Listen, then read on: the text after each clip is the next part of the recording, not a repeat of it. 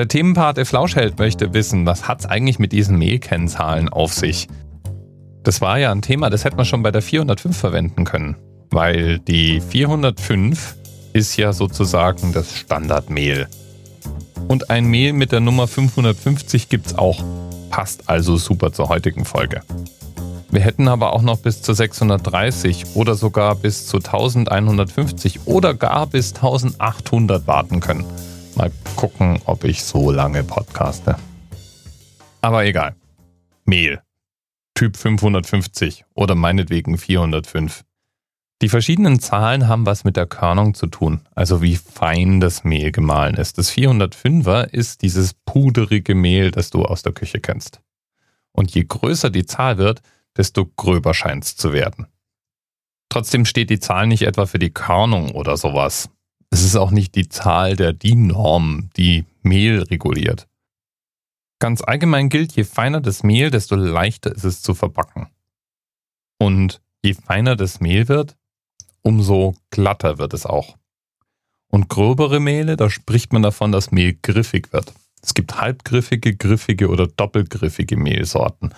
Und die sind einfach gröber vermahlen und nehmen deswegen langsamer Flüssigkeit auf. So, wofür steht jetzt nun die Zahl? Im Grunde ist es ganz einfach. Mit der Zahl wird angegeben, wie viel Mineralstoffe im Mehl enthalten sind. Und Mineralstoffe sind im Mehl in der Hauptsache in den Schalen enthalten. Je mehr also von den Schalen und äußeren Bestandteilen von Korn im Mehl landet, desto mehr Mineralstoffe und auch Vitamine oder Ballaststoffe hat das Mehl. Den Anteil an Mineralstoffen stellt man fest, indem man eine kleine Portion Mehl nimmt und bei ungefähr 900 Grad Celsius verbrennt. Was dann übrig bleibt, sind eben diese Mineralstoffe. Und die Zahl auf den Mehlpackungen, die gibt jetzt die Mineralstoffmenge in Milligramm pro 100 Gramm Mehl an. Bei einem Weizenmehl Typ 405 gibt es also 405 Milligramm Mineralstoffe in 100 Gramm Mehl. Wie viel Mineralstoffe jetzt im Mehl enthalten sind, hat aber nicht nur mit dem Mahlgrad zu tun, sondern hängt natürlich auch von der Getreidesorte ab. Dinkel zum Beispiel enthält mehr Mineralstoffe als Weizen. Unser ganz feines Haushaltsmehl ist im Allgemeinen für Teige und zum Backen von Kuchen oder Plätzchen ideal geeignet.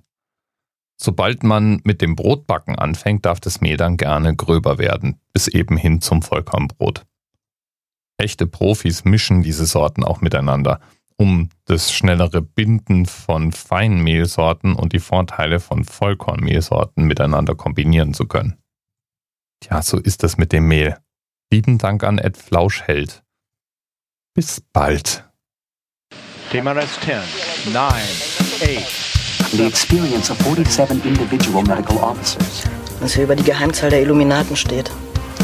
Und die 23. Und die 5. Wieso die 5? Die 5 ist die Quersumme von der 23.